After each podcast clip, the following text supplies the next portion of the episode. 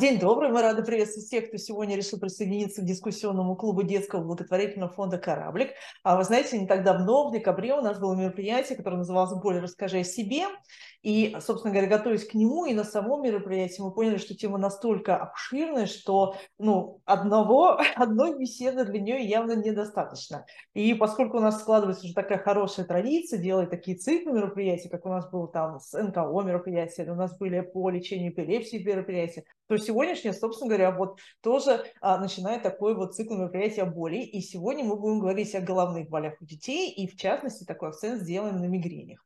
А мы сегодня пригласили к нам в студию врача-невролога, лидера направления неврологии, психологии, психиатрии клиники Дети и Докмед а, Ольгу Сметковскую. Здравствуйте, Ольга. Здравствуйте, Ольга. Вы знаете, что ну, чаще всего мигренями, наверное, страдают больше, наверное, взрослые, да, и как-то вот когда мы говорим о мигренях, то есть мы о детях меньше всего думаем, что они тоже подвержены. Вот сегодня мы как раз хотели понять, то есть ну, действительно ли у детей бывают мигрени, в каких они видах могут проявляться, да, то есть как а, выяснить вообще это мигрень или это не мигрень, и как родители, ну, понятно, и э, врачи могут помочь и облегчить это состояние.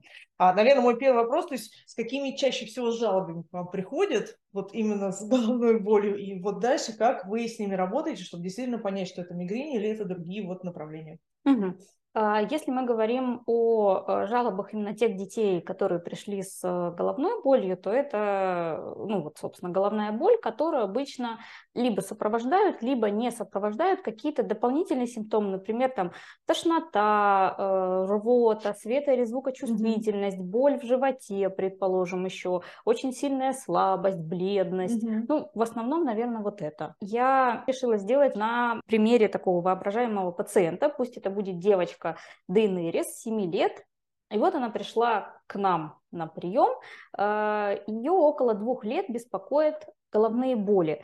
Э, и обычно, когда вот люди говорят, что беспокоят головные боли, то они не упоминают, где это конкретно происходит. И вот здесь вот нужны как раз первые уточняющие вопросы. Mm-hmm. То есть, где конкретно болит? У Денерис это болят виски и болит лоб с обеих сторон.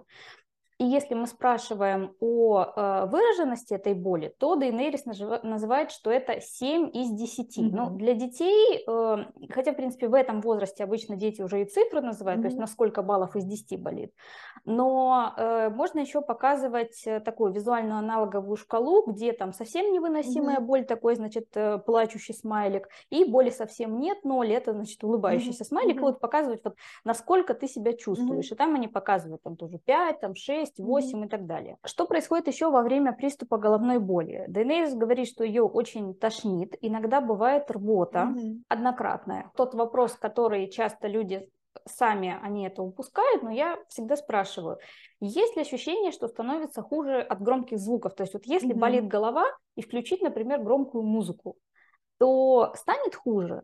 И вот это очень важный показатель, то есть если э, да, то я пишу фонофобия, да, угу. то есть боязнь громких угу. звуков во время приступа. Угу. И то же самое насчет света. Угу. То есть, если ярко включить свет, то угу. станет тоже хуже, угу. то есть захочется как-то зажмуриться. И, соответственно, это будет э, симптом э, фотофобия. Ну, у Дейнерис есть только фонофобия, mm на свет она реагирует нормально. Родители уточняют, что всегда видно, когда приступ начался, потому что Дейнери становится более э, бледной, mm-hmm. чем обычно, такой тихой, хотя обычно она очень такая активная девочка, и хочет э, лечь, то есть она прям ложится и лежит. Mm-hmm. Mm-hmm.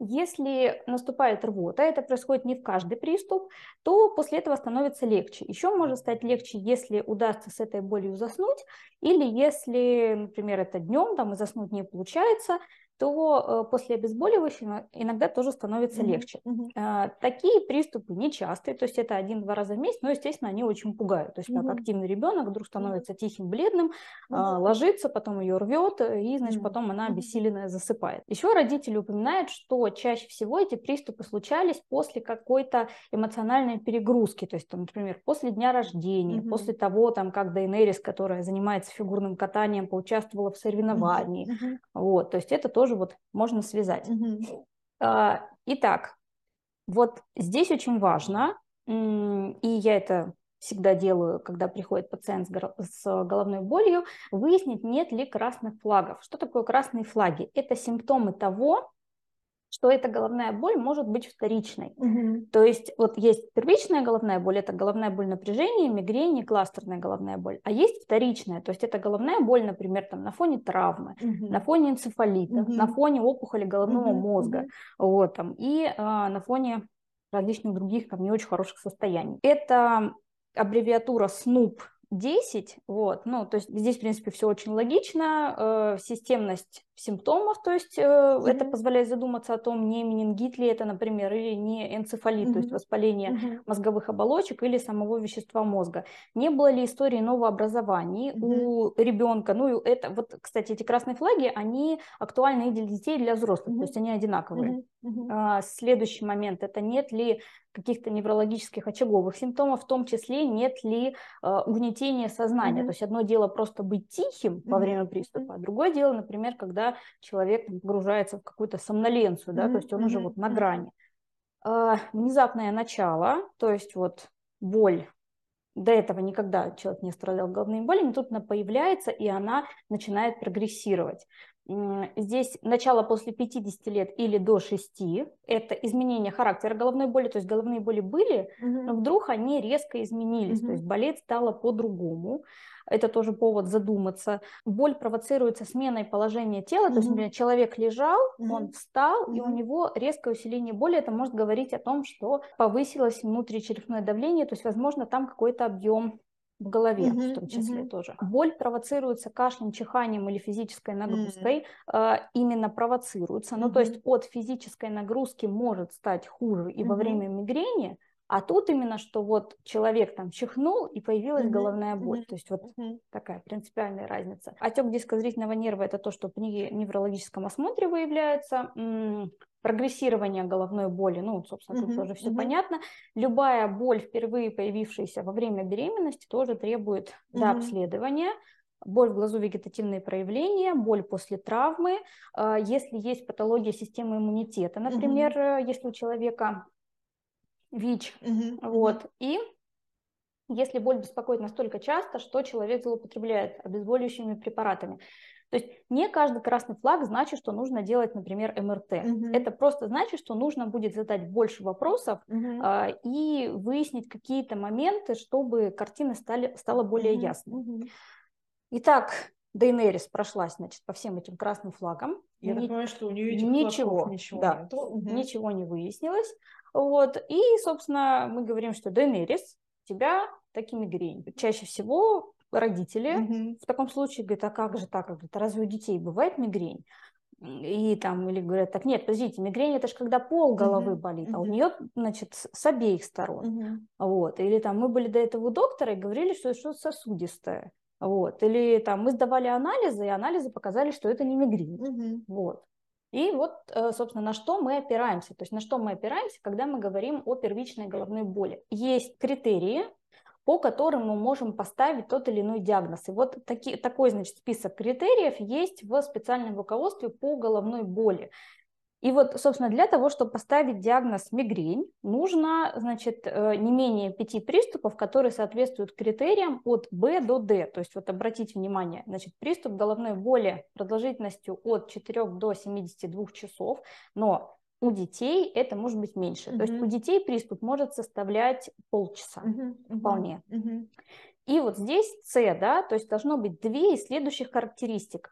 Одностороннее расположение, боль пульсирующая, боль очень сильная, то есть это больше 6 из 10, Мгм.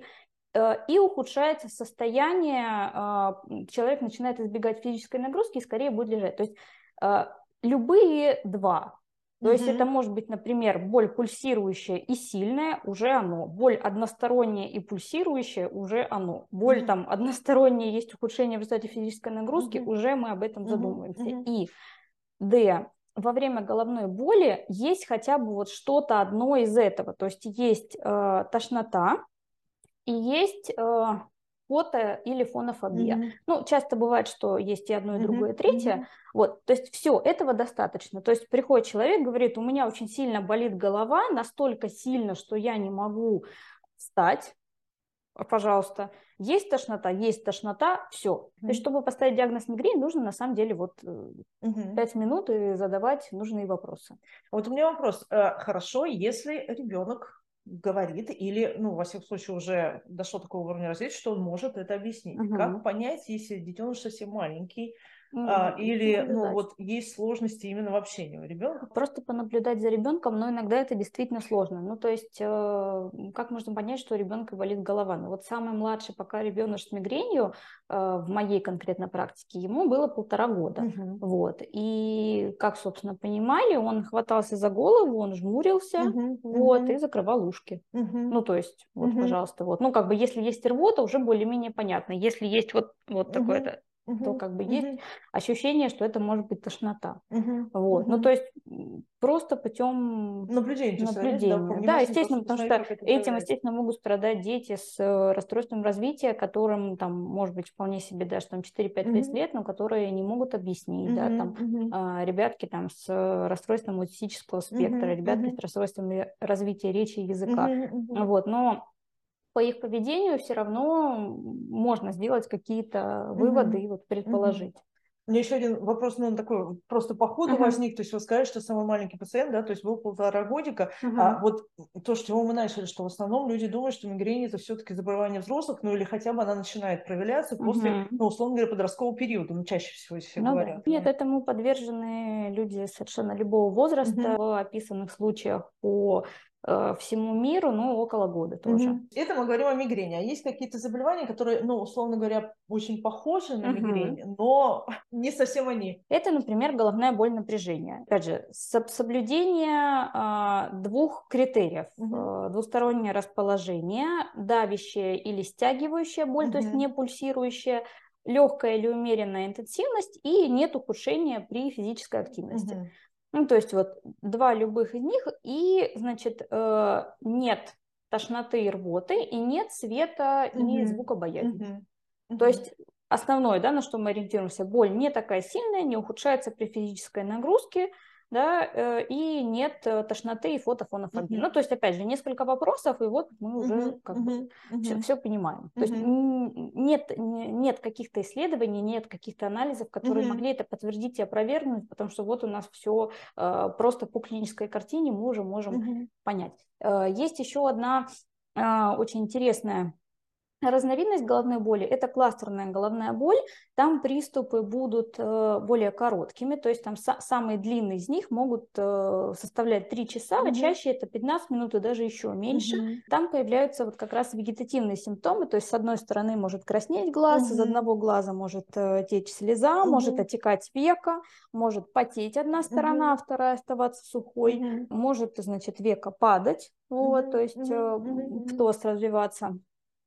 Вот, ну и будет, естественно, на фоне этого, то есть это прям очень сильная uh-huh, боль, и поэтому uh-huh. человек будет метаться. Uh-huh. Вот, у детей это встречается гораздо реже, но тем не менее тоже встречается. Uh-huh. Но она, в принципе, ну то есть это такой необычный вид головной боли, поэтому его э, отличить можно. Даже более того, э, если мы говорим о мигрени у детей, mm-hmm. то есть даже некоторые виды, которые встречаются только у детей mm-hmm. или преимущественно у mm-hmm. детей. Я хочу сказать, что это не все виды мигрени здесь перечислены. Я сейчас про каждый понемножку расскажу. Я взяла в основном только такие самые интересные. И вот кроме того, что здесь есть, самая такая распространенная, это, конечно же, мигрень со зрительной аурой. Mm-hmm. В чем она может быть очень интересна? Это может быть выпадение а, половины поля зрения, значит, это туннельное зрение, mm-hmm. то есть посередине, значит, такой э, кружок, который, э, в который как бы человек mm-hmm. видит как mm-hmm. подзорную трубу, да, а вокруг все черное это могут быть какие-то дефекты, вот как будто бы такие зигзагообразные, угу. это ну, мушки, ну, зрительный ну, снег, да. да. да. Вот, это может быть э, такое пятно выпавшее, белое или черное тоже, ну, то есть вот э, любые вот такие зрительные mm-hmm. дефекты. Гемиплегическая мигрень – это очень такой интересный подтип головной боли, который, э, интересный подтип мигрени, который обычно людей очень пугает, но это, правда, очень страшно смотрится. Он бывает у детей достаточно часто, по сравнению, я имею в виду, со взрослыми. взрослыми. Да. Это когда половине тела появляется слабость, mm-hmm. то есть появляется вот гемиплегия mm-hmm. то есть рука и нога отказывают. Это обычно проходит ну, в течение, ну, чаще всего нескольких часов, mm-hmm. Mm-hmm. и после этого развивается головная боль. Mm-hmm. очень важно. Иногда головная боль может и не развиться после mm. этого. Естественно, что людей это пугает, они думают, что это инсульт. инсульт да, да. и отделить одно от другого достаточно сложно. Mm-hmm. поэтому, чтобы мы были уверены, что это именно гемиплегическая мигрень, конечно, мы должны сделать все равно нейровизуализацию, то есть mm-hmm. МКТ или, mm-hmm. Э, ну, лучше МРТ, конечно. И только если вот таких приступов было несколько, то мы уже тогда можем говорить о гемиплегической mm-hmm. мигрени. Mm-hmm. Вот. И там интересно, потому что есть несколько ее форм, а, которые ассоциированы с э, определенными там, ну, генными мутациями. Mm-hmm. Сейчас генетики будут на меня злиться. Генными вариациями, это правильно называется, да, не любят слово мутации. Можно, соответственно, сдать вот этот анализ. Mm-hmm и быть точно уверен, что да, именно вот этот вот по тип э, гемиплегической мигрени, например, есть у моего ребенка. Угу.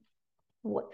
Мигрень со стволовой аурой – это когда вы, значит, затронут ствол. Э, чем это выражается? Нарушением чувствительности, причем угу. это может быть диффузно по всему телу, нарушениями глотания, угу. то есть там, ну, самое такое, э, как это можно увидеть, ребенок не может воду проглотить, угу. вот, угу. нарушениями речи, дизартрия, mm-hmm. то есть mm-hmm. появляется как каша во рту, ретинальная мигрень, ну, по сути, это зрительная, mm-hmm. то есть это вот все, все зрительные вот такие необычные вещи, да, которые случаются перед приступом угу. головной боли, это вот их можно туда отнести.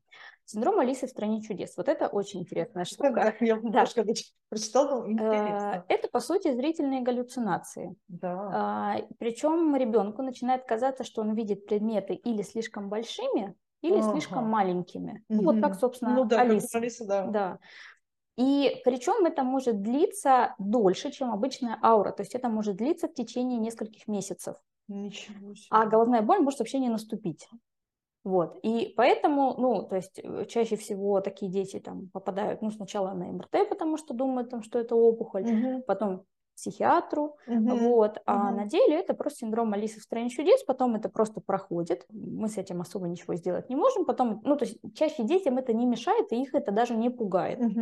Ну, то есть они просто описывают, если спросить, а, а что вот ты видел, угу. вот, то они просто говорят, ну да, вот предметы больше, угу. там, предметы меньше, и все. Ну, вот Такое тоже бывает, и это тоже эквивалент мигрени. Угу. Спутанная мигрень – это, ну, по сути, это как вот такой аналог психоза. То есть mm-hmm. это спутанное сознание, когда ребенок вдруг начинает себя вести там совершенно неадекватно, а, там, бегать, быть в забытии. Опять же, тут мы, естественно, должны э, исключить mm-hmm. кучу mm-hmm. других состояний, которые могли к этому привести. Mm-hmm. Но если мы все исключили, и если, например, там после этого появилась головная боль, вот, туда мы можем думать о том, что это спутанная мигрень. Это вот а, это у детей только. То есть у взрослых я искала как-то, но встретила несколько описаний, но это, в общем, не такая частая история mm-hmm. у взрослых. Mm-hmm. Эстроген-ассоциированная мигрень – это у, ну, у подростков, mm-hmm. если mm-hmm. мы говорим о детях.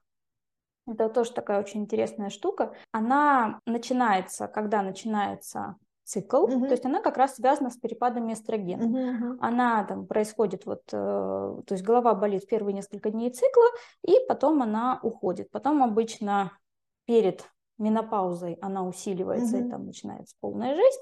Вот. И потом, когда наступает менопауза, она полностью проходит. Угу. Во время беременности эстроген-ассоциированная мигрень становится обычно меньше, но опять же бывают исключения, и обычно она после родов возвращается. То есть, условно говоря, это гормонозависимая мигрень. Да, и, да. ну, если дальше говорить о лечении, то есть те же самые подростки, например, вот в лечении есть гормональные препараты, есть. которые помогают им да, да, угу. да. Но там а, тоже есть особенности его подбора, потому что, по сути, эстроген-ассоциированная мигрень, она, приступы возникают тогда, когда есть слишком сильные колебания гормонов. Угу. Не удается создать вот эту плавность, то есть это может даже угу. усилится. А про вестибулярную мигрень – это мигрень в ауре, которой задействовано головокружение. Это может быть, в принципе, постоянное головокружение угу. между приступами. Угу. Перед приступом головной боли оно может усиливаться, угу. вот, угу. и потом, собственно, оно проходит и возникает головная боль. То есть это, в принципе, все, э, все виды мигрени, между приступами которой бывает головокружение, можно смело называть это вестибулярной мигренью. Абдоминальная мигрень – это очень интересный э, вид мигрени. Э, значит, э, мой муж особенно страдал, когда ему про это рассказал, он хирург, он говорит, как это, когда болит живот? Это мигрень? Ну да. Вот. Но, тем не менее, да, так, собственно, есть э, абдоминальная мигрень. Это когда болит живот, голова может при этом не болеть вообще. То есть просто возникают эпизоды боли в животе. Но, естественно, мы исключили все остальные mm-hmm. Mm-hmm. причины боли в животе. То есть это не там не целиакия, да, там а, это не там вздутие mm-hmm. живота, это, то есть мы все исключили, и тогда мы можем ставить абдоминальную мигрень, и она, в принципе, и при этом она, например, реагирует на то лечение, uh-huh. которым мы обычно лечим, вот, ну, uh-huh. Uh-huh. обычную мигрень, классическую, да. А, вот, то есть это тоже бывает, и бывает достаточно часто. А сами боли, они проявляются, ну, условно говоря, так же? быть какими угодно. Да. Вообще, то есть это любая вот боль в животе, для которой нет конкретной причины, но которая реагирует на а, лечение, которое вот э, характерно для лечения классической мигрени. Они часто вообще бывают? Очень, первый раз, очень. Да? Они очень часто бывают, но, к сожалению, часто этот диагноз не ставят. И вот с ней же связан синдром циклических рвот. Это угу. тоже подтип мигрени.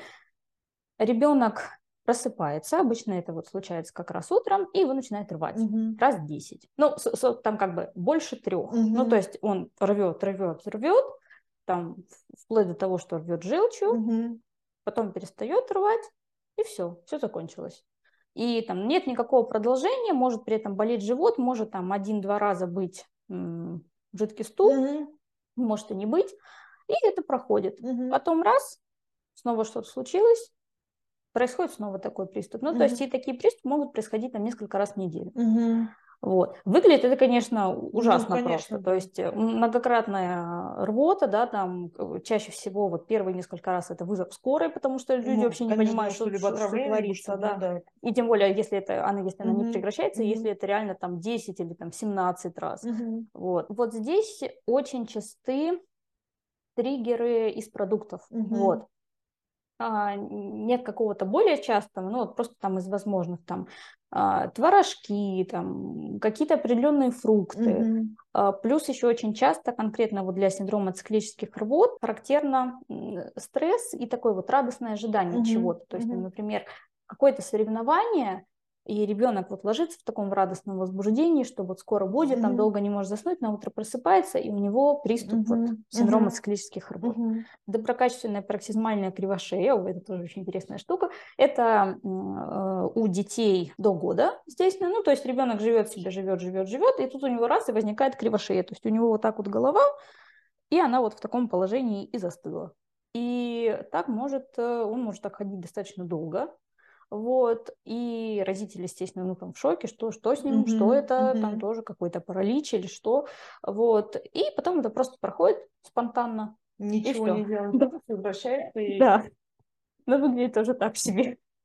Ну. И родители очень пугают. Но когда оценили патогенетические механизмы, то увидели, что они примерно такие же, как у мигрени, поэтому mm-hmm. это тоже считается эквивалентом mm-hmm. мигрени. Вот здесь альтернирующая гемиплегия – это ну, скажем так, продолжаются споры по поводу mm-hmm. того, что mm-hmm. это конкретно, но кто-то это тоже относит к мигрени, это возникает только вот до 18 месяцев, mm-hmm. ну и там, конечно, это не что-то проходящее, это все-таки что-то прогрессирующее, то есть там помимо того, что вот есть та же самая гемоплегия, да, то есть э, рука и нога mm-hmm. с одной mm-hmm. стороны, они перестают действовать, у них появляется слабость, но кроме этого там нарастает энцефалопатия, mm-hmm. по сути это генетическое заболевание, mm-hmm. вот, но mm-hmm. в патогенезе там тоже есть нечто общее, поэтому поэтому какие-то авторы относят ее угу. тоже к мигрени. Угу. И вот по поводу колик продолжаются угу. как раз споры, и кто-то тоже считает их эквивалентами э, мигрени, и даже находит связь между тем, насколько сильными там были колики, и тем, а,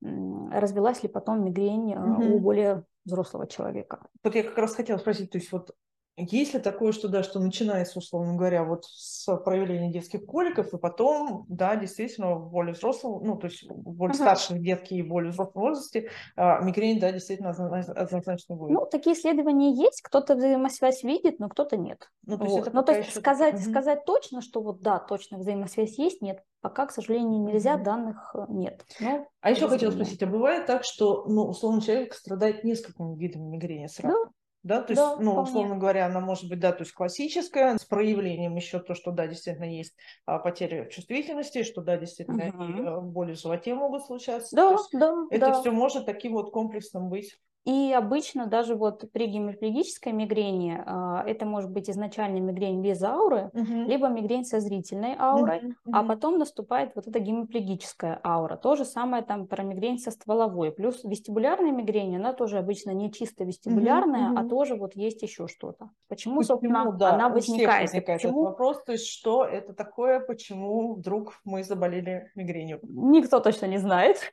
Вот. И это, в общем, нечто очень сложное. Вот я скажу, что меня откровенно раздражает, когда пытаются это объяснить чем-то очень простым. Ну, то есть это длительные исследования, которые ведутся в, во многих странах mm-hmm. в течение многих лет, mm-hmm. и там изучают и там и ионные каналы, э, и то, как это распространяется, там и эту, значит, корковую деполяризацию, и до сих пор это понять не могут. Mm-hmm. И когда, значит, там говорят, вот я вам сейчас все расскажу, там, значит, все вот так, вот так, вот так, все, разложила. Ну, это не так. Mm-hmm. Это, во-первых, это точно не про сосуды, как это выяснили, потому что когда изучали во время э, приступа кровоток и изучали как раз-таки вот то, что связано с тонусом сосудом, mm-hmm. то есть вплоть до того, что делали, например, КТ-ангиографию во время mm-hmm. приступа, mm-hmm. то увидели, что да, сосуды расширяются, сужаются, расширяются, сужаются, но это никак не связано с, во-первых, с характером боли. Э, они могут там все время быть расширенными, все время быть суженными, они могут просто беспорядочно сужаться, расширяться, но там дело явно не в них. Угу. Конечно, во всем опять виновата генетика, вот, и это чаще именно генетическая предрасположенность. Э, есть, э, ну, выявлено достаточно много вот генных вариаций, которые касаются мигрени. Э, и там по подтипам, и в общем. Э, это часто семейная история, когда, угу. например, вот у ребенка абдоминальная мигрень, предположим, у него там у мамы мигрень, угу. там угу. у дедушки мигрень, угу. вот. И если мы говорим об основной причине, это генетически детерминированная первичная дисфункция нейронов, из-за чего они э, реагируют с повышенной чувствительностью на определенные стимулы, то есть вот как раз на те самые триггеры мигрени. И если мы говорим о том, что задействовано в этом процессе, да, то есть это не сосуды, но mm-hmm. это вот тройничный нерв, mm-hmm. это ганглии тройничного нерва, э, то есть узел его, mm-hmm. да, и в частности от тройничного нерва веточки идут к мозговым оболочкам, и это, собственно, тоже одна из причин, почему голова болит. Mm-hmm. Вот, то есть это боль как раз вот этих мозговых оболочек, а не сосудов. Mm-hmm. Вот. Плюс это гипоталамус, э, это ствол. И если мы говорим там о веществах, которые в этом задействованы, то это как раз, да, там это серотонин, mm-hmm. это субстанция P, и CGRP э, это кальцитонин, ген, родственный пептид. И вот как раз э, триптаны, да, угу. препараты, используемые для лечения мигрени, они как раз влияют на него, то есть угу. они а, либо там снижают его количество, либо, соответственно, не дают ему там в таком количестве, ну, точнее, э, сами триптаны они снижают, угу. но вообще есть еще э, те препараты, которые влияют э, на как бы его способность вырабатываться, угу. они для, для как раз профилактического э, лечения мигрени, угу. вот, это, например, там вот моноклональные антитела. Угу. Вот, ну то есть э, для того, чтобы э, либо влиять на приступы, угу. ну то есть на каждый конкретный угу. приступ, либо чтобы влиять на их количество, мы стараемся действовать вот либо на эти структуры, либо на вот эти вещества. А вот если говорить о всем виновата генетика, есть какой-то вот гендерная предрасположенность, то есть, условно говоря, чаще болеют девочки или мальчики, и вот передается, то есть, условно говоря, у мамы есть значит, у дочки будет, а если сын, у сына тоже будет? Или вот угу. есть какая-то взаимосвязь? А у девочек, у мальчиков э, одинаково. В плане передачи очень зависит от того, э, какая... Ну, то есть, если э, у родителей там ну, была мамы, точно, мигрень, мигрень, да, угу. если у мамы мигрень, то совершенно, то есть у сына может быть, а у дочки нет. Ну, угу. то есть зависит от того, э, какая конкретно генная вариация там задействована, угу, да, угу. и как она передается. То есть там это все-таки чаще происходит так не то есть линейно, а может вообще ни у кого не Угу. Что мы с этим делаем? Есть ли какие-то способы удостовериться в том, что угу. вот что вот это точно мигрень? Угу. Есть? Спросить. У вас мигрень? Да. Ну вот, отлично. Вот. Э, если человек соответствует вот этим диагностическим mm-hmm. критериям, значит, соответственно, мы можем сказать, что у него мигрень. А, из того, что не нужно, то есть вот если мы по этим критериям четко увидели, mm-hmm. что да, у человека мигрень, больше никаких исследований мы не выполняем. Мгм. Ну, то есть э, электроэнцефалографию ребенку, у которого только есть вот эти вот симптомы мигрени, Мгм. у которого нет судорог, мы не выполняем. Если есть, это как бы уже другой вопрос, но это опять же это не к мигрени относится, это Мгм. относится скорее к его эпилепсии. Мгм. да. Мгм. Вот, УЗИ сосудов шеи, это мое любимое. Ну, во-первых, в сосудах, в сосудах нет болевых рецепторов, ну, то есть Мгм. там сжимаются они, разжимаются они, мы этого не почувствуем вообще. Если мы говорим о кровоснабжении головного мозга, есть простой способ проверить, кровоснабжается головной мозг или нет. Если человек в сознании, значит, он хорошо кровоснабжается. Мгм. Если нет, то, то другой Мгм. вопрос. Мгм. Вот. Я часто привожу пример про одного из моих любимых пациентов. Это профессор МГУ, ему 83 года. Мгм. У него с одной стороны внутренняя сонная артерия закрыта на 100% атеросклерозом, с другой стороны на 90%. Мгм. Он прекрасно себя чувствует, читает лекции вот, и так далее. И Ну, то есть. Собственно, почему это происходит? Да? Потому что Велизиев круг а, это совокупность сосудов, которые кровоснабжают головной мозг. Это очень сложная такая система, Мгм. И даже если там с одной стороны что-то кровоснабжается хуже, то с другой стороны оно будет кровоснабжаться лучше. Мгм. Что, собственно, мы пытаемся сделать? Да? Мы датчик прикладываем к одному маленькому участку одного сосуда. Мгм. Чтобы что? Ну, то есть, чтобы проверить кровоснабжение, для того, чтобы проверить кровоснабжение, нужны другие исследования. Мгм. Вот. Ну, то есть смысл, это- смысла этого исследования нет вообще. То есть УЗИ сосудов нужно для того, чтобы, например, увидеть там бляшку атеросклеротическую. То есть это там для людей старше 50-60 лет, да, для, для них это. Мгм. важно. Вот. Для детей смысла в этом нет совершенно никакого. Насчет МРТ, ну то есть если соответствует всем критериям и понятно, что это мигрень, то МРТ мы делать не будем, потому что ну, мы понимаем также, что для детей МРТ это чаще всего наркоз. Мгм. Вот. Мгм. И, ну, как бы, что, что, что, мы там, что мы там найдем? Ну, то есть МРТ мы делаем только в том случае, если мы думаем о том, что это может быть что-то вторичное, что, Мгм. например, там опухоль есть, Мгм. из-за Мгм. этого болит Мгм. голова. Да, в таком случае мы делаем. В других случаях, ну, зачем? Ну, мы там просто ничего не найдем. Мгм. По поводу крови. Иногда головная боль усиливается при недостатке ферритина. И у детей, и у взрослых. То есть такие исследования были. Тут, опять же, мы смотрим по ситуации. То есть если, например, это взрослый, который давно не сдавал кровь, он все равно ее будет сдавать, Мгм. Мы можем это назначить. Если, например, у ребенка тоже это там, планируется сдача, ну, потому что Мгм. тоже кровь из Ну, вены, ну это не, да, не ну очень да, приятная ну да. Такая процедура, вот, то мы, соответственно, тоже это пишем. Но я обычно как, я пишу, что можно сдать, но типа, ну это не срочно. Мгм. Ради этого идти, например, сейчас там в клинику куда-то не нужно. Мгм. А, я вот по поводу электроэнцефалографии хотела Мгм. уточнить. То есть я неспроста сегодня в начале мероприятия упомянула, что ну, да, у нас эпилепсия было много мероприятий, потому что чаще всего почему-то сначала подозревается именно эпилепсия и Мгм. назначаются на такие исследования, которые, да, так или иначе связаны с ней. Мгм.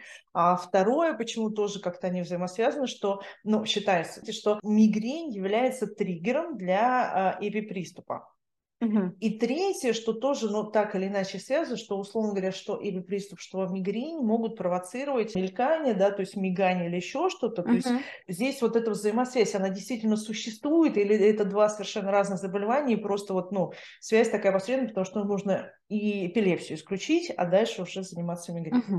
А, Это два совершенно разных заболевания. У них есть э, схожие вот эти вот патогенетические звенья, которые могут давать вот эти вот отдельные похожие элементы. Мигрень может спровоцировать эпиприступ, ну, во-первых, не любой, Мгм, конечно, мгм, как, в принципе, любое неприятное переживание. Мгм, Вот. То есть, ну, вот именно за счет самой боли. мгм. Так же, как можно, например, сказать, что эпилептический приступ может спровоцировать мигрень. Скажем так, на настоящий момент э, каких-то данных об их там, непосредственной связи э, их нет. На что направлено лечение мигрени? Что мы делаем? Это три блока. А, То есть это поведенческая терапия, терапия приступа Мгм. и профилактическая Мгм, терапия.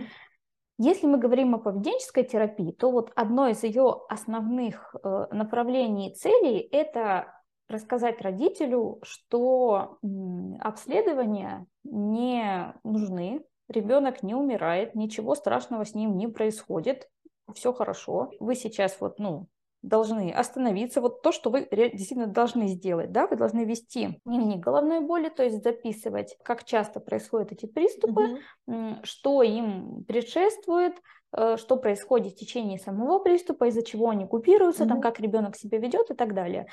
Есть, например, там а, Мигрибот в Телеграме, а, этот бот бесплатный, куда можно записывать, то есть это просто удобнее, mm-hmm. они там как присылают сообщение mm-hmm. и в конце дает результат, то есть такую сводку, например, в этом месяце у вас там было mm-hmm. 5 приступов, mm-hmm. там они купировались там с помощью ибупрофена, предположим. Mm-hmm. Mm-hmm. Вот. Это понимание своих э, триггеров, головной боли, да, э, для того, чтобы вы могли их либо избегать, если это возможно, либо быть готовым к тому, mm-hmm. что будет приступ. Mm-hmm. Вот. Ну и физическая нагрузка, ну не то чтобы она прям сильно влияла на головную боль, но, скажем так, физическая нагрузка это всегда здорово, я всегда топлю за физическую нагрузку. Если мы остановимся на триггерах, да. э, то Часто это продукты питания, это выдержанные сыры, это могут быть там помидоры, авокадо, орехи, шоколад. шоколад. Иногда кофеин, ну угу. прям редко, угу. но чаще кофеин наоборот помогает, я про угу. это тоже скажу. Угу. Это может быть недостаток сна, либо наоборот избыток сна, когда вот на выходных отсыпаются, проспали больше часов, чем обычно, и возникает головная боль. Это может быть голод, Угу. Вот у кого-то этот триггер особенно сильный. Это может быть стресс, как, например, сильный стресс, ну вот такой разовый, ситуационный, угу. так и накопленное вот это вот эмоциональное перенапряжение, угу. из-за которого это происходит. Это может быть долгое неудобное положение, ну потому что вот угу. один из триггеров это спазм мышц шеи. Любое вынужденное положение, при котором перенапрягаются вот эти шейные мышцы. Еще очень часто говорили, что духота в помещении, духота, то есть когда да. душно, смена климата. Жара. Еще несколько лет назад э, наука не признавала это совсем, угу. но тем не менее сейчас признает по поводу погоды. Угу. Что смена погоды это тоже триггер. Особенно температурные перепады сильные и там атмосферные перепады. Угу. Слышала еще, что запахи запахи. интенсивно, то есть, условно говоря, если, ну, красит, если Особенно, где-то что-то, это 100%. Да, бензин еще да, тоже, вот в машине. А, мне кажется, мы сейчас назвали такие основные, ну, да, действительно, такие самые популярные триггеры. Это тоже может быть как помощь для родителей, если они не знают, да, с чего начать. Угу. То есть они могут вот сейчас посмотреть, послушать и уже у своих деток спрашивать, то есть, да, вот, ну, или отслеживать, что да, угу. действительно, вот, тот же самый шоколад, тот же самый запах, то же самое перенапряжение, и дальше уже, да, угу.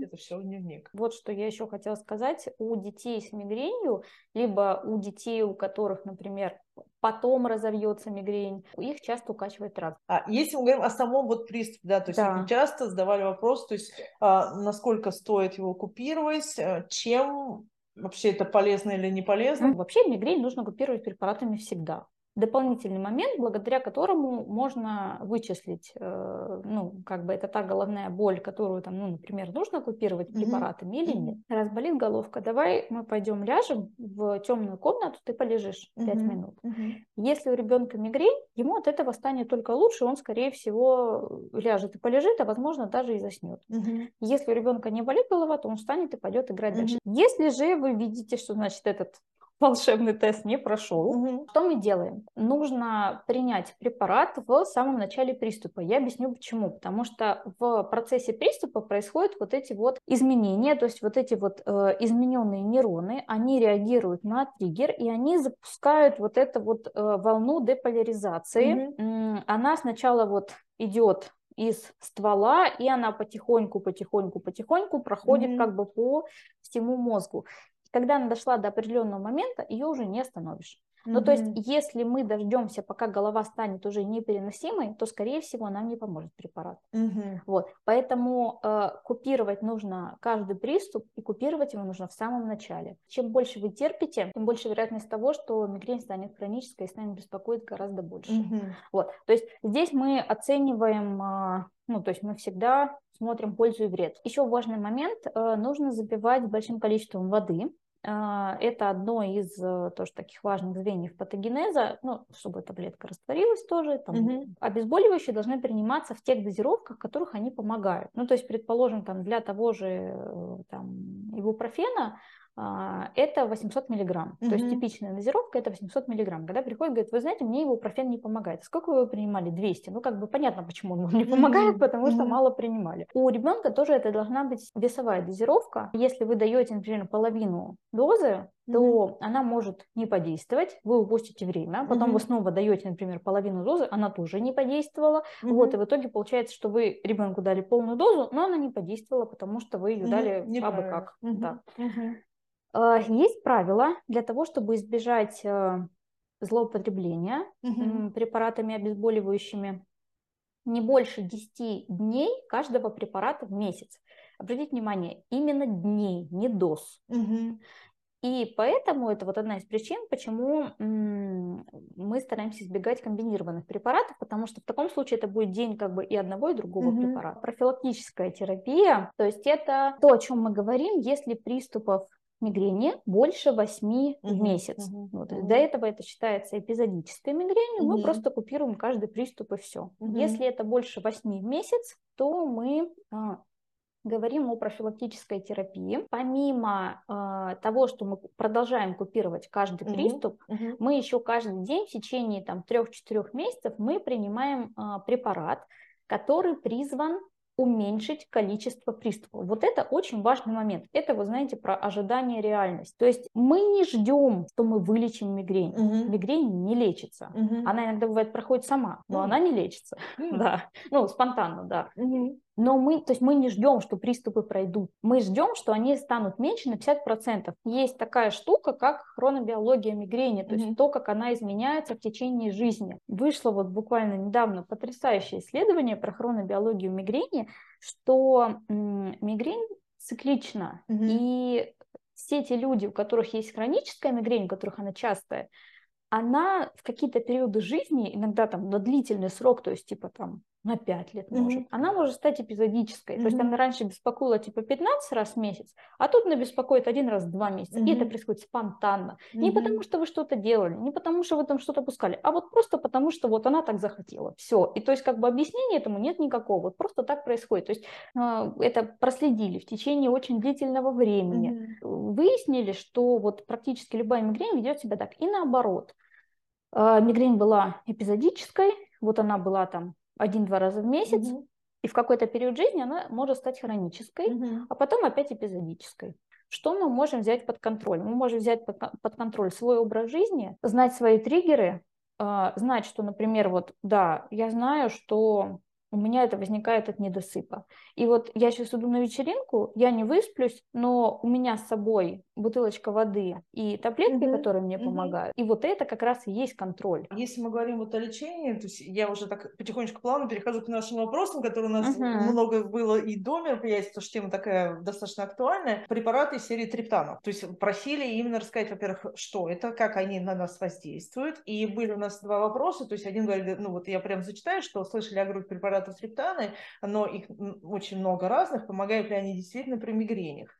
И второй вопрос был, что по симптомам, ну, ну не то, что по симптомам, uh-huh. условно говоря, у одного человека мигрень, у другого человека мигрень, но одному, ну, в данном случае, я так понимаю, принимали сумму триптан помогает, а другому нет. То есть, значит, у одного мигрень, а у второго нет? Нет, это не так. Вот Угу. Прокомментируй, пожалуйста, по ним. А, значит, по поводу триптанов. Триптаны, это, как я говорила, они влияют на CDRP, угу. да, кальцитонин, родственный пептид.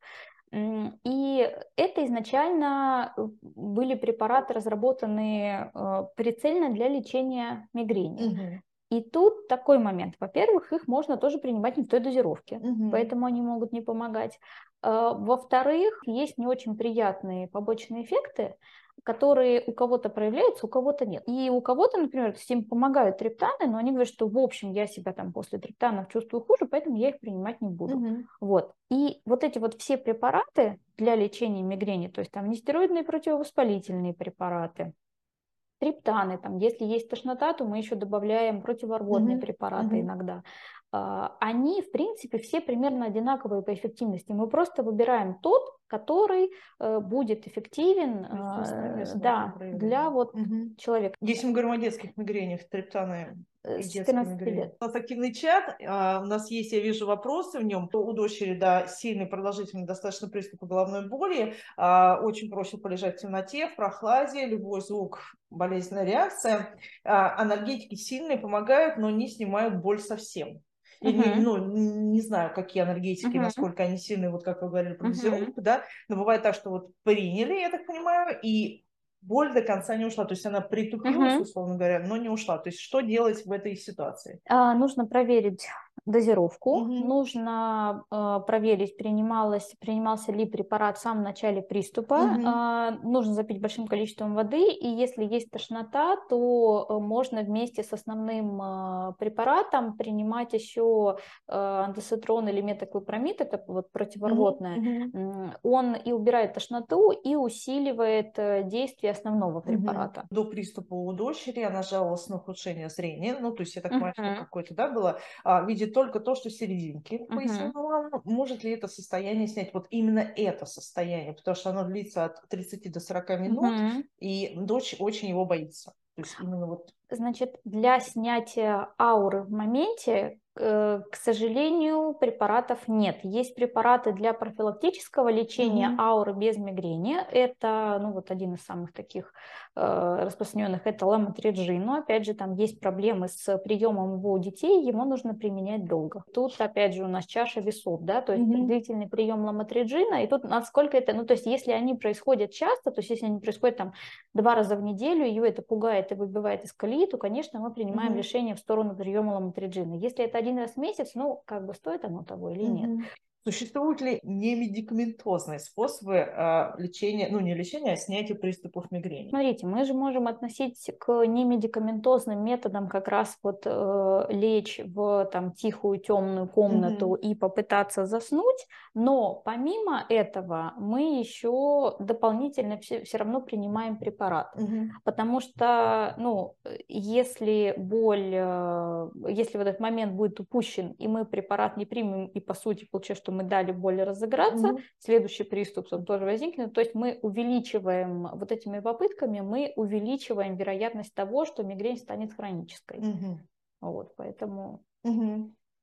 А по каким признакам у нас был вопрос, мы ответим, но просто озвучу, да, по каким признакам родители могут определить, что ребенок испытывает именно мигрень, не uh-huh. более от утомления, перенапряжения, изменения погоды. Вы говорили, что да, что... Два из четырех, значит, э, сильная, пульсирующая, односторонняя, Э, мешает э, физической нагрузке и усиливается при ней, то есть там, вплоть до того, что там ребенок вообще ничего не может mm-hmm. делать. И должна быть э, тошнота или фото, или фоночувствительность. Mm-hmm. А спрашивали, существуют ли какие-то нормы протекания мигрени, что там, например, если она длится дольше 6 часов или там ну, просто вот несколько раз в месяц, несколько раз подряд, то есть это для протекания мигрени нормально, Она, или здесь стоит да. задуматься о том, что есть еще какой-то... Она может длиться от 3-4 часов у взрослых до 72, то есть 3 дня подряд. Вот. И у детей это обычно меньше, то есть у детей где-то там от получаса-часа до там, того же времени. Угу. А она может быть хоть каждый день, 30 дней из 30. Еще такой вопрос был, а, мальчик 8 лет, сначала врач-терапевт говорил о вегетососудистой дистонии, потому что угу. жаловался, ну то есть на головные боли, говорил, что чаще они бывают с правой стороны, но не все время, то есть голова болит именно так головокружение, в школе был бледен, ссылались на большие нагрузки в школе, сложности адаптации. Сейчас говорят, что это мигрень. Это одно заболевание переросло в другое, усугубилось или это разные вещи? Нет, это была мигрень с самого начала. Вегетососудистая дистония – это такое мусорное ведро, в которое можно свалить все симптомы и назвать, и типа это будет правильно. Этого диагноза вообще не существует. Есть замечательная смешная картинка про то, да, почему продолжаются вот эти вот все разговоры про то, что мигрень – это сосудистая, да, сказал, да. давай, давайте давайте мигрень полечим наотропами и так далее, да, потому что вот традиции кафедры они, так сказать, очень часто побеждают. Я, наверное, потихонечку буду а, подводить итог. Если вдруг кто-то еще что-то хочет спросить, а, написать, пожалуйста, да, записи этого мероприятия и все остальные можно посмотреть на страничке а, Детского благотворительного фонда «Кораблик», на нашей части дискуссионного клуба, в архиве. Но если мы возвращаемся к тому, что мы говорили в самом начале, да, то есть хорошо бы вести дневник боли. Да. А, хорошо бы вычислить триггеры, Триггеры, которые угу. у нас провоцируют это. А физическая нагрузка, она всегда полезна. Да. И что да, а, если мы говорим о купировании приступа, то это нужно делать в самом начале, чтобы, да, то есть не ждите, когда, ну, что пройдет само, или что, ну ладно, сейчас чуть-чуть поболит, и всё, не надо пробовать себя на прочность. Да. Все-таки мы, да, с мигренью боремся именно такими способами. А, что ж, Ольга, спасибо вам огромное. Вам Мне кажется, спасибо. вы такой объем информации нам дали, что каждый, во-первых, у себя уже точно диагностировал, что у нас где, как, по триггерам вспомнил. И, ну, я думаю, что да, действительно, то есть мигрень, это, наверное, то состояние головы, которое все-таки лучше обезболивать и дальше продолжать жить активной жизнью. Что ж, спасибо всем, кто сегодня к нам Спасибо. присоединился. А мы ждем вас для того, чтобы обсудить темы интересные вам.